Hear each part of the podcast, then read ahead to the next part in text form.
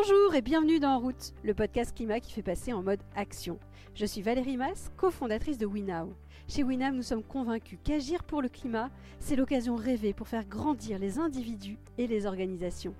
Alors chaque semaine, je vous emmène rencontrer des dirigeants, des scientifiques, des salariés, des sportifs, pour vous inspirer, nourrir votre réflexion et vous aider à trouver comment vous aussi, vous pouvez agir pour le climat. Parce qu'on a tous un style différent et surtout un impact bien plus grand qu'on ne le croit. Et parce que c'est important d'avoir des exemples concrets, je vous propose un huitième épisode de Ça se partage by En route. Ça se partage, qu'est-ce que c'est? Ce sont des épisodes courts de témoignages de personnes qui racontent un changement qu'ils ou elles ont réussi dans leur vie et qui a un impact positif sur le climat. Cette semaine, je reçois Richard Zeltrecht. Richard fait partie des pionniers de la voiture électrique. Il s'est décidé en 2015 et il témoigne. Vous êtes prêts à passer en mode action? Alors, en route Bonjour Richard. Bonjour Valérie. Merci d'avoir accepté mon invitation. On va parler voiture électrique.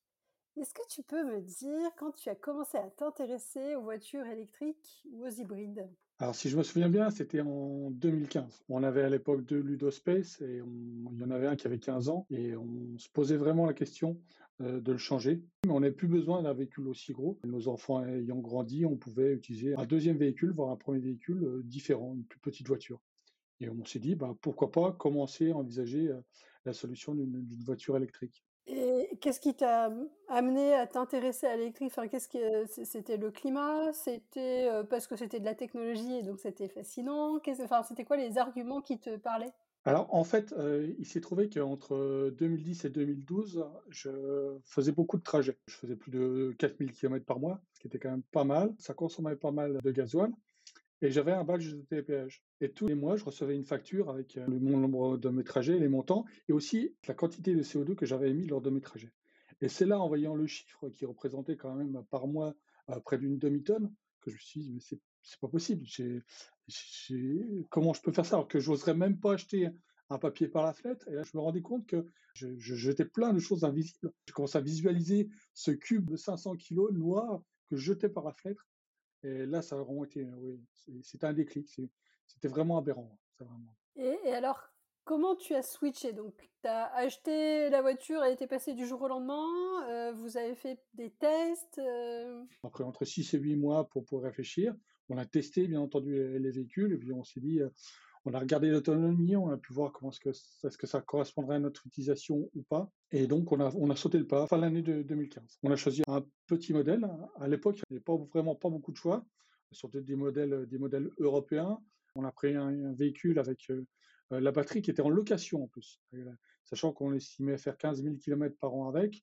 On avait à, à l'heure un coût de location mensuelle de la batterie qui était supérieur à nos dépenses de carburant voiture. Donc en fait, c'était un vrai choix écologique plutôt que financier. C'était pas du tout rentable à cette époque-là, pas du tout.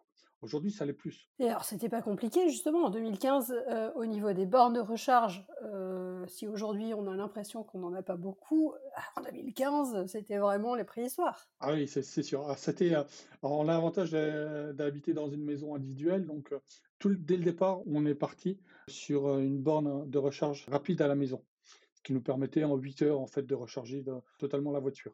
Et au pire, on s'est dit bah, si jamais on oublie, on s'en rend compte le matin, en une heure c'est chargé, on arrivera à faire l'aller-retour avec la voiture. Donc, euh Et que disaient les gens autour de toi? Bah, Aujourd'hui encore, ça reste un sujet de tension parce que on entend encore tout et n'importe quoi au sujet du, des, véhicules électriques. Nous, de notre côté, on essaie d'être factuel, mais on est bien conscient que c'est pas la solution miracle. Hein. On n'a pas dit que la voiture électrique allait sauver le monde, c'est surtout pas vrai. Le vrai problème, c'est la place de la voiture en fait dans notre société le besoin qu'on a, de la voiture, c'est ça. Donc on voilà, on s'est dit ça va, ça va nous permettre de, diminuer nos émissions de CO2, ça c'est sûr. Et puis euh, même bah, depuis, bah, certaines personnes dans notre entourage souhaitent aussi passer à la voiture électrique. Des gens qui restent réfractaires et des gens pour qui euh, ça ne le fera certainement pas, problème de, de coût parce qu'ils ont entendu dire les métaux rares et tout, etc. Mais en tout cas nous, euh, on est content de notre choix et puis d'autres personnes qui sont passées aussi à l'électrique dans notre entourage sont, sont aussi satisfaits. Et maintenant, tu dirais que c'est Facile, difficile? Alors, à partir du moment où on a une borne de recharge rapide à la maison, je dirais c'est vraiment facile. C'est une habitude à prendre. La nuit, en 8 heures, la batterie est entièrement rechargée. Puis bah, si on a oublié le soir, on, recharge le matin les conserves et on a de quoi faire un aller-retour dans la journée. euh, Donc ça pose vraiment pas de problème. Alors bien entendu, c'est un peu logistique. On recharge plus souvent qu'on va à la pompe à essence. Mais si je fais vraiment juste une prise à brancher, il n'y a pas d'odeur de carburant sur les mains, c'est confortable. Et on, on est vraiment jamais tombé en panne de batterie. Ça reste vraiment très facile. Mais encore une fois, on a une maison individuelle dans laquelle on a fait installer une borne de recharge rapide. Et c'est vraiment un plus. C'est clair que c'est pas adapté à tout le monde. Les personnes qui sont dans les immeubles, qui n'ont pas de, de garage, hein, etc. bah, je comprends que ça puisse être compliqué. T'es passé à 100% électrique? T'as plus de voiture euh, Non, non, non, non, pas, pas encore. Euh, je pense qu'on passera peut-être sans doute à une hybride, une hybride rechargeable pour la deuxième. Mais on a prévu d'amener à son terme la voiture, les utiliser au maximum. Aujourd'hui, c'est quoi le sentiment que tu as quand tu roules dans, dans une voiture électrique, dans ta voiture justement? On en est vraiment très content. On ne reviendrait plus en arrière, ça c'est sûr. C'est vraiment très agréable la conduite en voiture électrique. C'est dynamique, il n'y a pas de bruit de moteur. L'entretien est vraiment plus simple, pas de quoi de distribution à changer, pas de vidange. Avec le frein régénératif, les plaquettes de frein sont beaucoup moins usées. On gagne vraiment de l'argent aujourd'hui avec l'entretien de la voiture. C'est une fois par an, ça ne nous coûte même pas 100 euros. Trop bien. Si tu avais trois conseils pour quelqu'un qui s'interroge à passer au véhicule électrique, qu'est-ce que tu lui conseillerais de faire? Ah bah déjà d'être sûr de pouvoir utiliser une borne de recharge rapide. C'est quand même un vrai plus.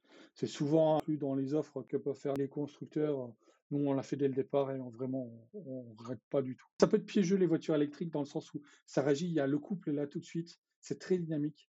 Et on n'a pas besoin d'une voiture de plus de 150 chevaux. Vraiment, nous, déjà là, on a 130 chevaux, c'est largement suffisant. On a même tendance à un peu moins anticiper ce qui peut être dangereux lorsqu'on change de voiture le comportement sur une voiture thermique, donc elle est plus lente à réagir. Si on a moins l'habitude d'anticiper, ça peut devenir piégeux. Et puis bah, surtout, bah, prendre conscience que euh, c'est pas la solution miracle la voiture électrique. Ça permet de, de baisser nos, nos émissions de CO2, mais euh, c'est sûr que euh, si on peut prendre les transports en commun ou son vélo, bah, c'est beaucoup mieux. Il n'y a pas photo. Mais malheureusement, on n'a pas toujours le choix. Eh ben merci Richard. Ben, merci Valérie. Merci Richard, c'était passionnant. Je rappelle tes trois conseils. Le premier, c'est avoir une borne de recharge à la maison si possible. Le deuxième, pas besoin de choisir une voiture trop puissante. L'électrique est déjà par nature très puissant. Et le troisième, c'est que la voiture électrique n'est quand même pas la solution. Il vaut mieux essayer les transports en commun, la marche ou le vélo quand c'est possible évidemment. Vous avez appris des choses? N'hésitez pas à partager l'épisode à tous ceux à qui vous pensez qu'il pourrait être utile. Vous pouvez également retrouver tous nos autres épisodes sur le site web www.wenow.com. Et moi je vous dis à dans deux semaines